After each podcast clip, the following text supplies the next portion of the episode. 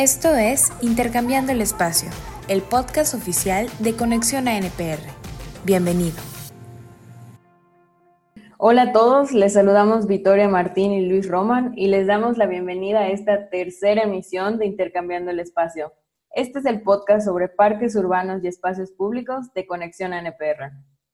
Este es un espacio donde vamos a compartir de la mano de expertos internacionales experiencias, retos e información actualizada que te va a servir para mejorar tu práctica y desarrollo profesional dentro del sector. El día de hoy queremos compartir con todos ustedes un tema que no solo es importante, sino es urgente. Así es, Victoria. Buenas noches a ti y a todos los que nos escuchan. Estamos muy contentos de poder compartir con ustedes y nuestro invitado especial la ciudad con la mirada de la infancia. Hoy vamos a hablar de los niños, el derecho de ellos y ellas a la ciudad y al juego libre, y los enormes beneficios que el contacto con la naturaleza y las actividades al exterior les dan. Hemos venido en el tiempo haciendo desde la ANPR una serie de demandas y reflexiones que involucran una palabra fundamental, legado. Cuando hablamos de legado y lo relacionamos con los niños y los espacios públicos, hablamos no solo de la herencia que les vamos a dejar en los próximos años, sino de lo que hemos hecho mal o hemos dejado de hacer como adultos. Las generaciones de los años 70, 80 y 90, que ahora nos toca ser papás de niños o adolescentes, somos los responsables directos de lo que ahora les toca o no les toca disfrutar. Evidentemente hablamos de lo público, del espacio recreativo, de las actividades no programadas, de la libertad de los niños de aprender a ser adultos jugando. Aquí mencionamos algunos recursos para quienes les interese este tema como son el libro de Kaboom de Darrell Hammond, a jugar de Stuart Brown, Playborhood de Mike Lanza y A Big Fat Crisis de la doctora Deborah Cohen. Esos son algunos libros que puedes leer si te interesa saber más de todos estos temas apasionantes que giran alrededor de la niñez y el espacio público. También queremos comentarte que puedes consultar otros documentos relacionados con el tema de conexión ANPR, la plataforma en línea de profesionales de parques y recreación en América Latina. Contamos con más de 500 documentos educativos y son exclusivos para nuestros miembros. Accede a www.anpr.org.mx para más información.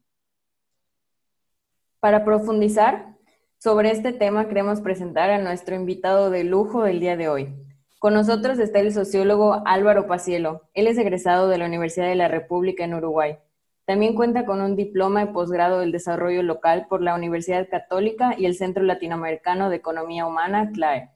Es director de la División de Espacios Públicos de la Intendencia de Montevideo y desde el 2004 asumió la jefatura de distintos proyectos en el gobierno local de Montevideo en Uruguay. También ha sido jefe objetivo de desarrollo del milenio, jefe de cohesión social en la cuenca del ahorro y Carrasco, integrante de Comisión de la Equidad y Género integrante del Comité para la Construcción del Parque de la Amistad y también anteriormente ha integrado en las áreas de Comisión de Juventud y Red de Mercociudades. Muy, muy bienvenido Álvaro, gracias por acompañarnos el día de hoy. Gracias a ustedes, la verdad que la labor que están haciendo es súper importante. Bueno, feliz de poder compartir estos conocimientos que no es más que la práctica cotidiana en nuestras ciudades. Así que gracias por invitarme, esperemos que sea de gran ayuda y de intercambio la charla.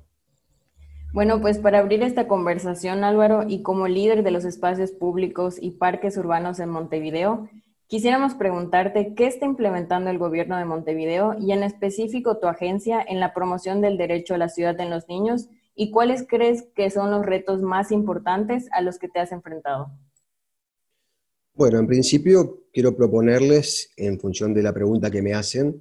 que cuando uno habla de espacios públicos tenemos que entrar en sintonía con lo que ha sido el recorrido de la construcción y básicamente del acondicionamiento de nuestras ciudades desde mediados del siglo pasado, que entendemos por espacio público y que en definitiva tiene una tonalidad eh, muy marcada, donde precisamente no han sido los niños y las niñas las más beneficiadas. Quizá hay que reconocer y partir de esa base de que nuestras ciudades de mediana escala, de gran escala, incluso las pequeñas, han tenido un crecimiento acorde con lo que la modernidad esperaba, pero muy orientada hacia el trabajo en los recorridos funcionales y sobre todo con aquellos beneficios que no están precisamente promocionando la salud, la recreación, el ocio y el encuentro entre las personas. Por eso hablamos de una ciudad a escala humana y cuando hablamos de niños y niñas y adolescentes, tenemos que dar un giro diametralmente opuesto a lo que ha sido por lo menos hasta el fin del siglo pasado. Entonces, en esa línea estamos en el caso de Montevideo, Uruguay, no solamente este, como, como, una experiencia aislada, sino tomando algunos ejemplos de los que vamos a hablar hoy, con algunas ciudades y algunos autores que han puesto en práctica parte de lo que su recorrido teórico ha significado en los últimos 20 o 30 años. Te diría que nosotros, para poner un ejemplo, partimos de la mitad del siglo pasado con espacios públicos que eran para contemplar, que eran para pasear alrededor, para mostrarse, pero muchas veces eran quizá subsidiarios o de manera residual con lo que estamos pensando cuando hablamos de espacios públicos en, este siglo, donde se ha vuelto la mirada a la, ecología, donde se ha visto la mirada a favorecer quizá a las infancias, en definitiva a tener en cuenta a la persona sobre todas las cosas y no al deber ser en función de una mercancía o solamente vinculado al mundo del trabajo. Entonces, en ese sentido, creo que cobran eh, importancia y protagonismo algunas dimensiones, como evitar la contaminación, como tratar de superar algunos aspectos que las ciudades hoy están empantanadas, que la congestión en el tránsito, las infraestructuras en función del mundo del trabajo, y están sujetos a obligaciones pensando básicamente en los usos del tiempo de las personas, en el ocio y la recreación, como decía, y la convivencia. En ese sentido no ha sido fácil, porque décadas de acumular ciudad y crecimiento con espacios públicos tan circunscriptos a lo que estamos hablando, bueno, quizá en una tercera o cuarta dimensión aparece la infancia y los derechos de la infancia. Entonces, por eso ese giro que el que estamos planteando en el día de hoy es importante para tenerlo en cuenta. El segundo aspecto, si hablamos no solamente del recorrido de los espacios públicos, es que planteada esta hipótesis, deberíamos superar una mirada que indefectiblemente nos posiciona con una tentación, como con un vicio, no solamente para quienes diagraman las ciudades y las planifican, sino también aquellas instituciones que pueden también colaborar a hacer ciudades este, más humanas, el vicio a pensar, bueno, entonces, si tenemos que poner el foco en las personas y en la infancia, bueno, hagamos parques de tal manera que sean atractivos, que sean disfrutables, vivibles, y en eso estamos, pero no solamente se trata de pensar un parque circunscripto. Por eso la, noción de una ciudad jugable o una ciudad lúdica tiene que trascender lo que es un límite de un parque y tratar de incidir en todos los aspectos del uso y el bien común de una ciudad. Sus calles, que puedan ser algunas peatonales, que puedan ser sus pequeñas plazas, sus pequeñas experiencias barriales. Creo que la ciudad toda debería ser mirada con ojo de los niños y las niñas. Por eso, esa es una de las iniciativas que deberían tener un foco en aspectos tales que beneficien, en primer lugar, a la infancia, porque si beneficia a la infancia, toda la ciudadanía se va a beneficiar. Eso en principio como, como paradigma. Eh, cuando yo hablaba, por ejemplo, de la función de los espacios públicos pensando en la mirada de los niños, bueno, hay que entender también que no solamente el aula educa y los hogares educan, Creo que el espacio de intercambio entre diferentes personas, entre diferentes niños, incluso diferentes estamentos sociales, es un enriquecimiento que no se puede comprar y no se encuentra en ningún aspecto este, bajo cuatro paredes. Creo que la convivencia que se da, el intercambio de saberes, este, los beneficios en salud de jugar al aire libre y promoviendo espacios ecológicos, la seguridad que un espacio público gana cuando hay muchos ojos mirando, cuando hay muchos ojos eh, viviendo el espacio, es algo innegociable y al que tendríamos que ir tendiendo en esta vuelta a, volver eh, el espacio público como el lugar natural de encuentro de niñas y niños. Entonces, nosotros tenemos algunas sugerencias que teníamos pensadas como para poder trazar algunos, este, algunas orientaciones. Quizá lo más conocido cuando hablamos de ciudad a escala humana y de niñez es la experiencia que tiene el estudio danés liderado por Jan Gell. Jan Gell, con su estudio de arquitectos, tiene varias subsidiarias en diferentes ciudades, y ahí quizá pone algunos ejemplos concretos de poder este, transitar ese recorrido de la ciudad moderna a un crecimiento insostenido, a poner el énfasis en las personas y particularmente en las infancias. Por ejemplo, él plantea las calles para las personas. No alcanza con un kilómetro de ciclovías si no tenemos cómo acceder a los centros de educación, a los parques, a las plazas, a los lugares privilegiados del entorno barrial, si no tenemos un tránsito seguro que sobre todo eh, pueda trascender lo que es la vorágine del auto privado. El tema de ciclovías, aunque no sean con las últimas este, tecnologías, sino que puedan ser experiencias piloto, experiencias consensuadas con el barrio, experiencias con los diferentes promotores barriales, pueden ser algunos este, prototipos que sean interesantes de transitar en familia y poniendo el énfasis en el ser humano como protagonista. Quizá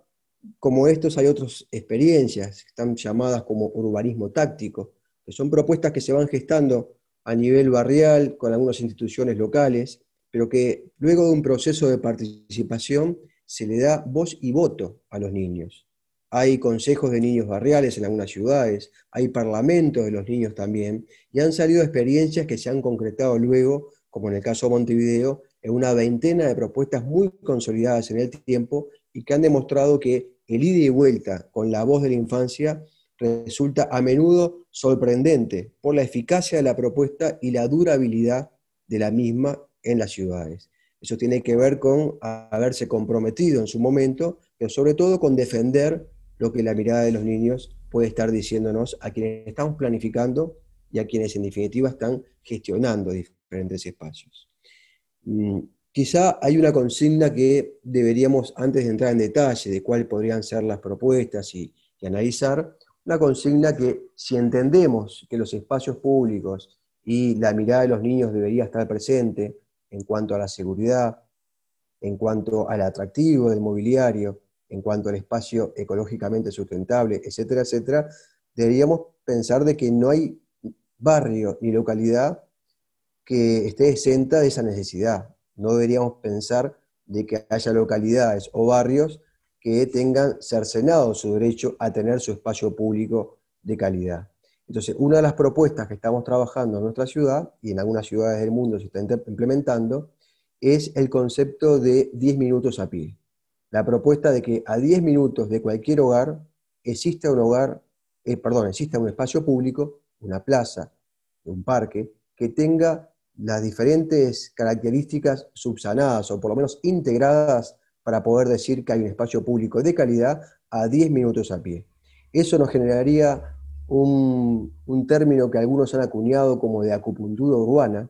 que significa una red de entretejido de espacios públicos que se convierta en un sistema y no cualquier sistema de espacios públicos. Un espacio poco calificado, que no tenga quizás asientos para la tercera edad cuando acompaña a su nieto, que no tenga un espacio con verde para poder tener contacto con la naturaleza, un espacio que no sea accesible, bueno, eso no califica como una red que pueda tener este, la eficacia y sobre todo el interés que estamos hablando aquí. Pero el concepto de 10 minutos a pie creo que es algo interesante para poder tener la mirada de los niños próximo a todos los hogares y que en definitiva la inversión y la planificación se oriente a quienes más lo necesitan, pero sobre todo con un término de accesibilidad para todos por igual. Eh, quizá nosotros tenemos un referente que es Francesco Tonucci, el italiano Francesco Tonucci, que ha sido promotor de una veintena de ciudades, que son directamente ciudades con la mirada de los niños. En esta parte de América Latina, sobre el sur, tenemos no solamente a Montevideo, tenemos a Rosario en Argentina, en España algunas ciudades hermanadas, y creo que estaría bueno para la bibliografía de quien está escuchando que Francesco Tonucci pueda ser quizá alguno de los referentes que estamos hablando. Cuando nos cuestionamos, por ejemplo, mm, a quién estamos poniendo en el centro, y bueno, quizá hace un par de décadas ya estamos pensando en algunos términos como el género, como la accesibilidad, como el ambiente, como el patrimonio, pero el tema de las infancias nosotros partimos de la base de interpelarnos de dónde partimos y qué tenemos en nuestra ciudad. Por ejemplo, ¿existe en cada una de las ciudades, así donde estemos, una red de propuestas para la infancia? Hagamos el ejercicio que a nivel de turismo interno en nuestros países o quizá del turismo regional o internacional, ¿qué podemos poner en un folleto o en una página web para promocionar nuestra ciudad vinculada a la infancia? Quizá un gran parque, quizá un parque de atracciones, quizá algún museo infantil, quizá, pero en realidad, ¿tenemos la ciudad preparada para recibir a niños de otros lugares? Si no tenemos esa posibilidad de pensar y soñar qué atractivo es para quien nos visita, ¿podemos nosotros decir que nuestras niñas y nuestros niños de nuestra ciudad se pueden mover cómodamente por la misma? Y sobre todo, ¿la encuentran atractiva? ¿La encuentran novedosa? ¿La encuentran ambientalmente sustentable? Creo que esas son algunas de las preguntas como para partir de la base de que no alcanza con un gran parque en una ciudad sino que el escenario es la ciudad toda para los niños. Por supuesto que si hay parques que son atractivos, que tienen una buena gestión, que tienen este, su palanca de atracción para que pueda ser visitada y que la gente pueda decir, sí, nuestra ciudad tiene esta opción con múltiples usos para muchas generaciones y los niños están cómodos ahí, bueno, puede ser quizá la punta de lanza para que esta ciudad que tiene este parque, a su vez, tiene un sistema de espacios públicos que va a encontrar algo que lo identifique y que seguramente le va a poder remitir a que es una ciudad pensada también para los niños. El sistema de, seguridad en torno a la iluminación, no solamente en el día, pero también los recorridos para, que poder, para poder este, presentar diferentes propuestas temáticas, hace que también el diferencial sea importante cuando hablamos de niños. Álvaro, Luis, ¿tú me querés hacer una pregunta? Sí, yo eh, quiero de, hecho hacer dos reflexiones que creo que van a cerrar una pinza importante. Eh, esto que a veces le escucho también a Guillermo Peñalosa de los bancos de tres patas, lo estoy queriendo eh, traspolar a la parte de la responsabilidad que tenemos que tener los adultos en cómo hacer que todas estas acciones que estás ahorita comentando se pueden llevar realmente a cabo en el espacio público. Y la primera que te haría sería en relación a los padres de familia. Creo que eh, estamos heredándoles a nuestros hijos, eh, primero que nada, un espacio público totalmente eh, diferente en cuestión de su, accesibilidad o sus posibilidades en la calle para los niños, por temas de seguridad, por temas obviamente, como tú lo mencionabas, por el uso excesivo del automóvil, que han marginado a nuestros niños, no solamente en los mismos espacios que no tenemos, sino en las áreas de conectividad para llegar y acceder a ellos. Creo que los papás eh, nos hemos equivocado en las últimas décadas. Eh, siempre lo digo y, por ahí está escrito que antes el castigo era que el niño eh, se quedaba en la casa encerrado y no salía a la calle, ¿no? Cuando nosotros éramos niños. Y ahora es totalmente al revés. Lo que queremos es sacar al niño de los aparatos de video y también de estos hábitos de alimentación tan malos que hemos adquirido. Y además los niños en estas últimas semanas y meses creo que han sido los que más han sufrido el encierro y a los que más le debemos el espacio público como una reconfiguración eh, natural, no solamente por estas mismas faltas, de, esta misma falta de condiciones propensas para su desarrollo en las ciudades, sino porque la enfermedad y el virus nos ha eh, mostrado que necesitamos una nueva realidad para ellos. Eh, ¿Qué le dirías a los papás también? ¿Qué está haciendo en, en este caso el gobierno de Montevideo y tu liderazgo para también hacer atractivo esto hacia los ojos del padre de familia, que muchas veces tiene que ser el animador para que el niño termine yendo al parque y lo utilice, ¿no? Sí, es un ida y vuelta, ¿no? Porque la responsabilidad claramente no está solamente en los padres, tampoco está solamente en los gobernantes y en los planificadores de ciudades. Creo que hay una masa crítica muy importante en los últimos años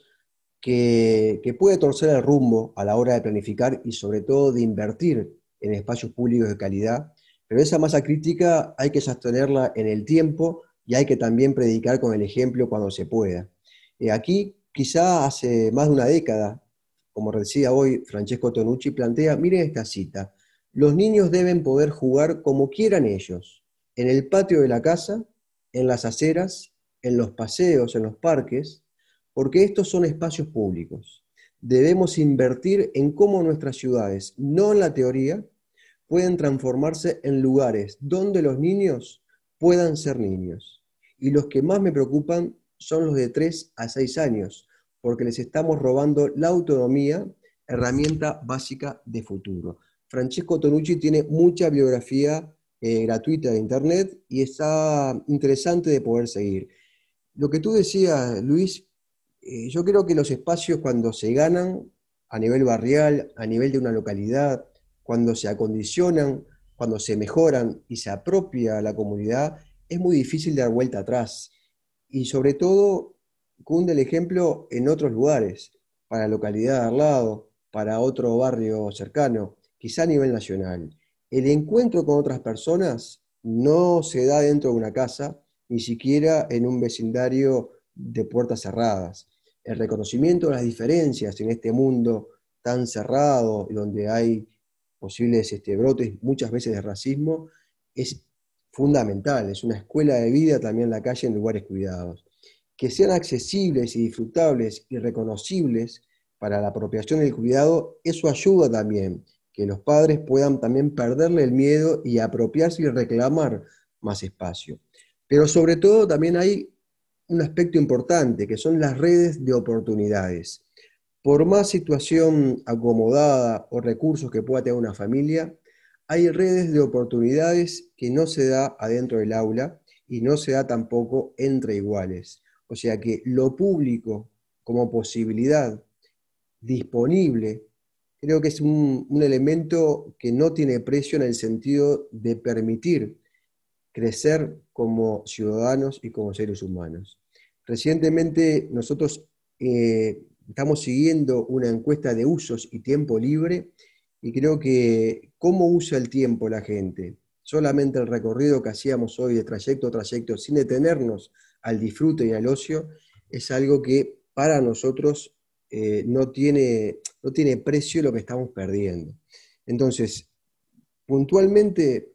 tú me decías, bueno, el cuidado y la responsabilidad del mundo adulto yo creo que también es esa masa crítica que estamos mejorando. Cuando uno opta por este, bueno, promover sendas peatonales, cuando se deja de lado también esa obsesión por el carro o por el coche a motor, aunque sean 15 a 20 calles en un barrio quizás seguro, creo que esos son ejemplos que se predican. Nosotros en Montevideo estamos teniendo hoy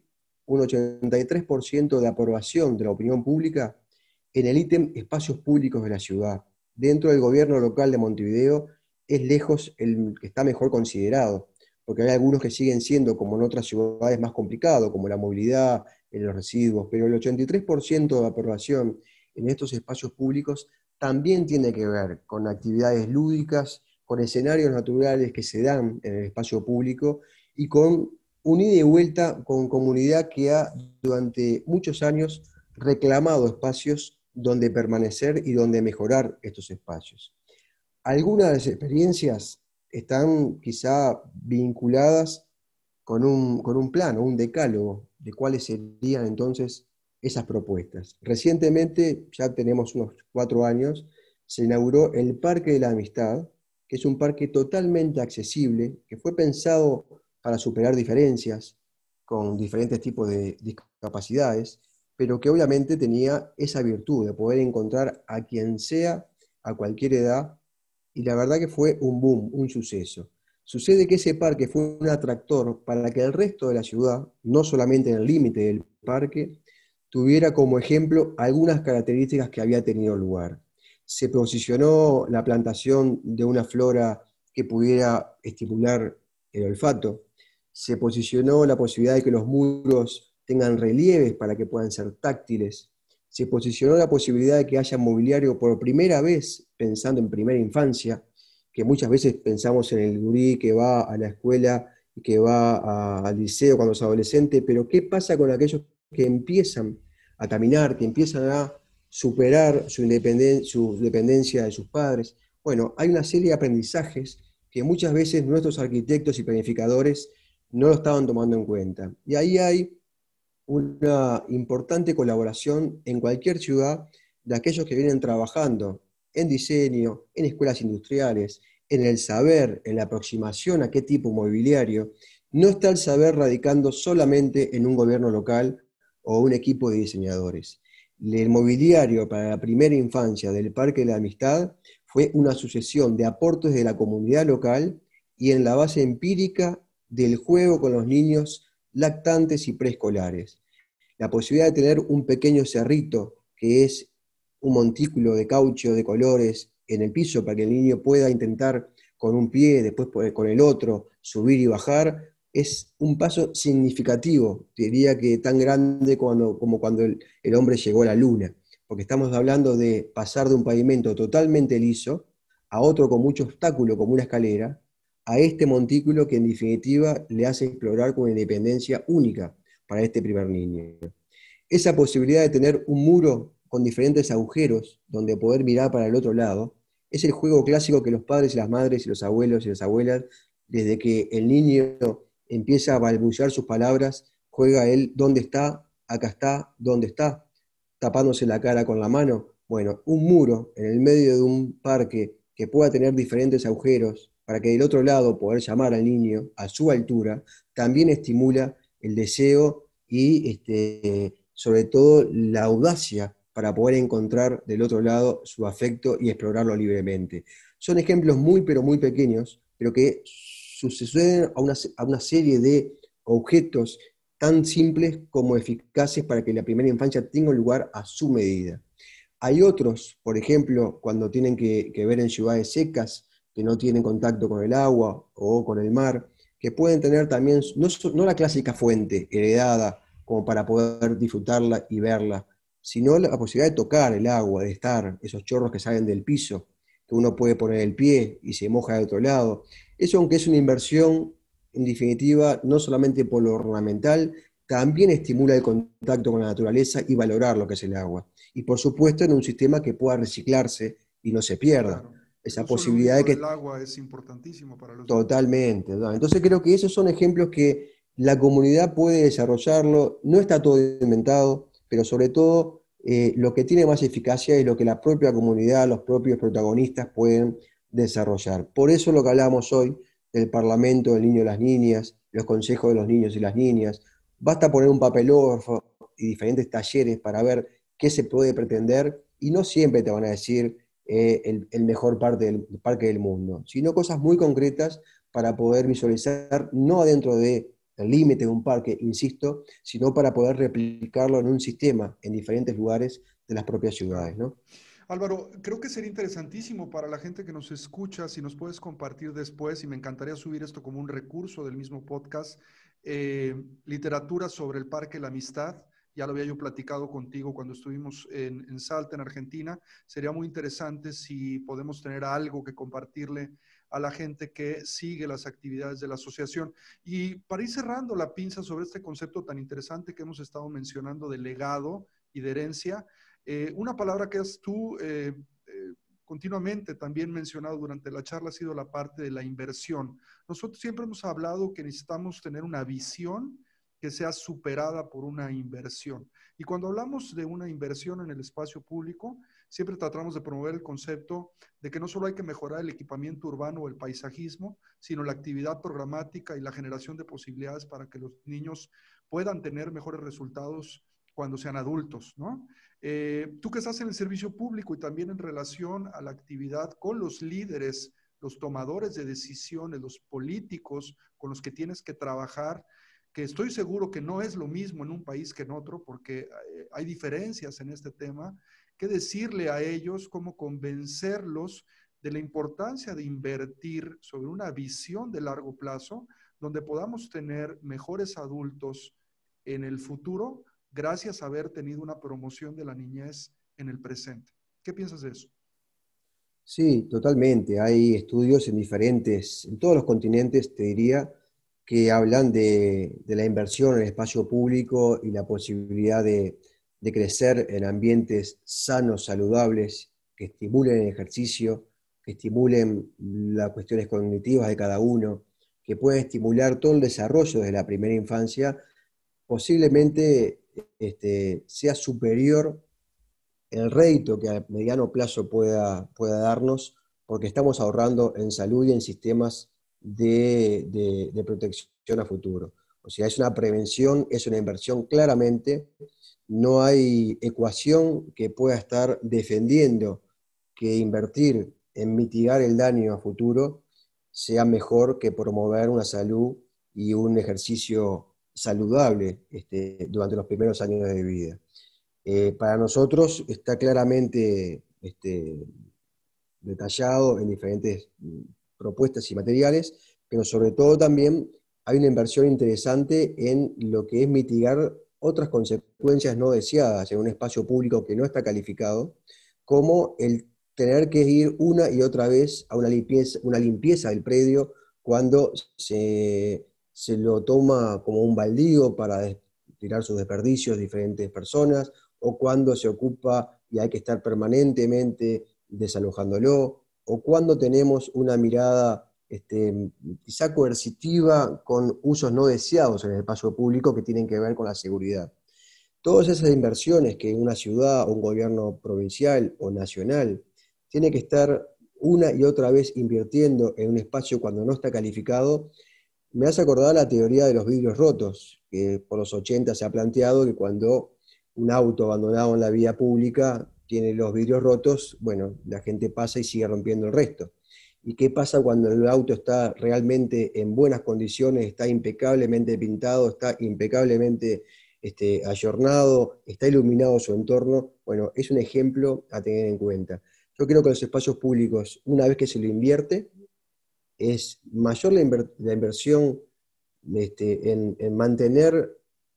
todas las consecuencias que si hubiese estado poco calificado. Creo que es una inversión de una vez y después de mantenimiento es infinitamente inferior que si tuviéramos que mantener un espacio poco calificado, sin manutención y con las consecuencias no deseadas que la comunidad advierte y que no lo ocupa. Creo que ocupar un espacio público también gana no solamente la seguridad clásica que uno piensa, sino también en superar algunas cuestiones que recién ahora, hace unas décadas, se ha empezado a ver, que tiene que ver con violencia también doméstica, con violencia de género. Sabemos que entre cuatro paredes muchas veces la violencia aflora y la niñez no está exento de eso. Creo que el espacio público, cuando más ojos estén, estén en, sintonía y pudiendo interactuar, esas situaciones se alejan y en forma inmediata. Creo que el alcalde de, Bogotá, el ex alcalde de Bogotá, Mocus, había planteado este, empíricamente que, bueno, efectivamente cuando hay muchos ojos mirando, eh, bajaban exponencialmente los delitos, pero sobre todo la violencia intrafamiliar. Y creo que ahí también no es por una cuestión coyuntural, esa media hora que está en el parque el padre, la madre, el niño, una situación complicada, sino también que ese rato que está en el parque o en los espacios libres, apropiados y calificados, también empiezan a aprender otras posibles formas de relacionamiento y de tejer otras redes con otros que puedan también darle recursos como para superarse, ya sea con talleres que se difunden y ellos no sabían que estaba, o con posibilidades de actividades gratuitas que tampoco sabían que estaban. O sea, el espacio público como una universidad, te diría que libre y accesible para todas y todos. Oye, Álvaro, acabas de tocar un tema que no, quiero dejar de, de, mencionarlo antes de ir cerrando el podcast porque se me hace súper importante para que toda la gente que nos escucha reflexione sobre esto y a mí me ha hecho mucho ruido en los últimos años y en nuestro país, específicamente de México, donde estamos hablando, siempre ha sido un tema que discutir con los alcaldes y con la gente que tiene a su cargo, a su responsabilidad, el uso del dinero público y la inversión en el tema de la calidad y la cantidad del equipamiento. Por ejemplo, eh, no tenemos en, México, no, sé en otros países de América Latina, legislaciones o reglas que nos eh, impidan o en este caso que nos obliguen a poner, por ejemplo, cierto equipamiento que eh, vaya en función de proteger a los niños. Vamos a poner el ejemplo que nos mencionabas hace un momento del piso amortiguante, ¿no? Donde en países eh, considerados de primer mundo no puedes tú abrir un juego infantil o un parque infantil si no tienes una especificación de al menos 8 centímetros de profundidad en el caucho para que el niño no se vaya a lastimar. Hay obviamente ciertos teóricos y corrientes que hablan mucho de dejar al niño que se golpee, que si se lastima, bueno, aprenderá, etcétera. Pero también obviamente hay situaciones en las que hay que eh, proteger el bienestar de los niños y si vamos a levantar una, eh, un juego infantil de 5 o 6 metros de altura, necesariamente tenemos que poner abajo algo que garantice que la seguridad del niño se va a proteger, sobre todo de los más pequeñitos. O por ejemplo, también cuando hay gente que se sorprende y le decimos, bueno, es que te va a costar tantos miles de dólares este equipamiento y te dicen, no, mejor voy a una de estas tiendas eh, de clubes de precio donde puedo comprar un juego de, no sé, 30 o 50 veces más barato. Sí, pero ese juego te va a costar esas 30 o 50 veces más barato, pero el próximo año lo vas a tener que cambiar. Esto yo creo que tiene que ser un tema de conciencia donde le exijamos a las autoridades, a los funcionarios públicos, a los padres de familia, que todos los niños tienen el mismo derecho a estar seguros, protegidos y disfrutar de un equipamiento de altísima calidad. Tus reflexiones finales sobre este tema, pensando en que tú estás a cargo de hacer este tipo de proyectos en la eh, Municipalidad de Montevideo, ¿cómo has enfrentado este tipo de argumentos con la misma función pública o con los proveedores? Sí, eh, la verdad que ha sido un éxito. Te diría que hace unos 10 años se empezó con un gran parque de convivencia, como llamamos nosotros, y este, empezamos con una perla, un collar de diferentes espacios en la periferia de la ciudad, donde justamente no teníamos eh, históricamente una inversión importante en espacios públicos y los espacios que estaban estaban bastante obsoletos, con el juego clásico del hierro, con el columpio o el tobogán o la hamaca clásico. Esos juegos que no han sido calificados en décadas, en esos barrios donde quizá la inversión pública no llegaba, eran irremediablemente vandalizados e irremediablemente sustituidos un día sí y otro también.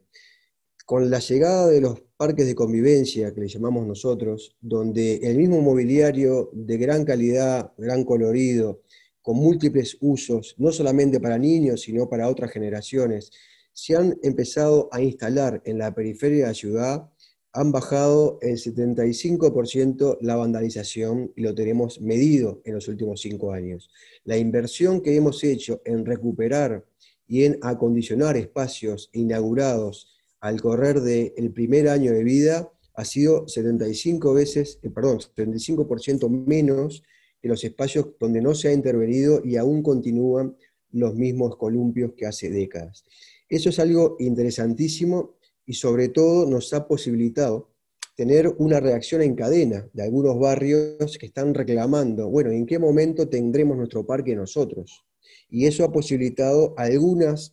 propuestas que han sido consensuadas con la comunidad en procesos participativos para darle el toque de identidad puntualmente, pero partiendo de la base que la calidad del mobiliario y calidad de las instalaciones iba a ser igual o superior que lo ya conocido, incluso de lo colocado en las instancias centrales de la ciudad. Por otra parte, hemos también considerado, y está interesantísimo saber, que en algunos lugares de la periferia de Montevideo, antes quizás este, olvidados, eh, hemos tenido una estrategia de acercamiento a la comunidad también que ha permitido que algunos vecinos, al preguntarles de dónde provienen o dónde viven, durante muchos años no se animaban a decir el lugar, porque era un lugar estigmatizado, estigmatizado para conseguir trabajo, estigmatizado para los niños, para que no los segreguen en la escuela o en un lugar como un club. Sin embargo, a partir de la calificación de algunos espacios públicos que han sido referencia para el barrio y para la ciudad entera, muchos de estos habitantes, y sobre todo los adolescentes y los niños, plantean orgullosamente el lugar de donde vienen y hacen referencia a la plaza. ¿Sabes de dónde soy? Por ejemplo, de Casaballe, donde está la Plaza Casaballe, porque se ha vuelto un ícono de calidad y de buen uso y convivencia. ¿Sabes de dónde soy? De Tres Ombúes, y antes en un barrio que a lo mejor estaba mimetizado con el barrio de al lado, sin poder decir orgullosamente su identidad. Y ahora su identidad está vinculado a una serie de espacios públicos que son reconocidos por el uso y porque de otros barrios se anima a transitar y a quebrar el gueto que históricamente estaba. Entonces, te diría que hoy tenemos 48 convenios con cuidaparques que son miembros de la comunidad y que se han organizado en cooperativas de cuidaparques, se han organizado en cooperativas con diferentes servicios y que siempre que la comuna pueda estar instalando un elemento de calidad y amerite una vigilancia, se opta en primer lugar por gente del barrio y organizado de esta manera. Entonces te diría que el espacio público de calidad, que los niños estén en el espacio público durante muchas horas, es el mayor indicador que el barrio es seguro, que transforma para bien la comunidad y que sobre todo la inversión está más que justificada, porque si no estaríamos pagando lo mismo o el doble para espacios poco calificados, poco utilizados y poco visitados por gente extra barrio. Y lo que queremos es trascender el circuito de gueto que durante mucho tiempo se piensa cuando hay un barrio que está estigmatizado, sobre todo por los medios de comunicación muchas veces, y por hechos que son insignificantes, pero que cobran una valía este, mucho más importante que lo que el barrio tiene para ofrecer. Álvaro, nos podrían dar aquí las 10 de la noche y, no terminaríamos nunca porque la plática no solamente es muy rica, sino muy variada. Eh, voy a pasarle el micrófono a Victoria para que cerremos el podcast sin antes agradecerte eh, tu presencia a nombre de la asociación y de todos los que colaboramos en ella por tu generosidad, tu tiempo y compartir las experiencias de Montevideo que nos han enriquecido tremendamente en este tema del juego libre y del derecho de eh, los niños a la ciudad, a una ciudad accesible y bien comunicada para todos ellos. Eh, gracias de manera personal, Álvaro, te mando un abrazo hasta Uruguay y le cedo a Victoria el micrófono para cerrar el podcast.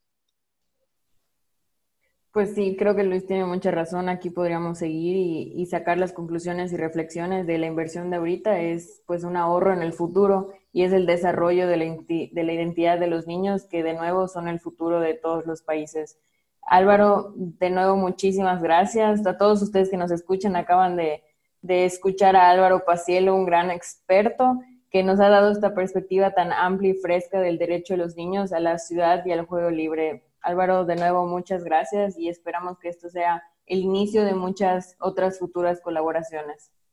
No, por favor, el agradecido soy yo. Quizá dejar también para quien está escuchando un desafío y es que ya sea un planificador de ciudad, ya sea un padre, madre, integrante de una comunidad,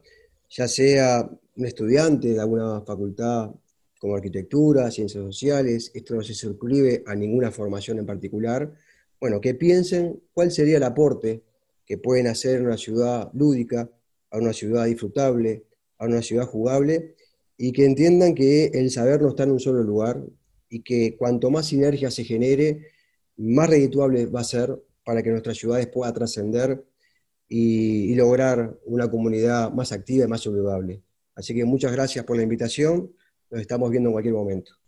Muchísimas gracias de nuevo. Ya escucharon todos, ahí está el desafío y que nos comenten, por favor, cuando escuchen este podcast, qué piensan y las reflexiones que ustedes desarrollaron a lo largo de, de este espacio. Nos escuchamos hasta la próxima y recuerden que vivan los parques.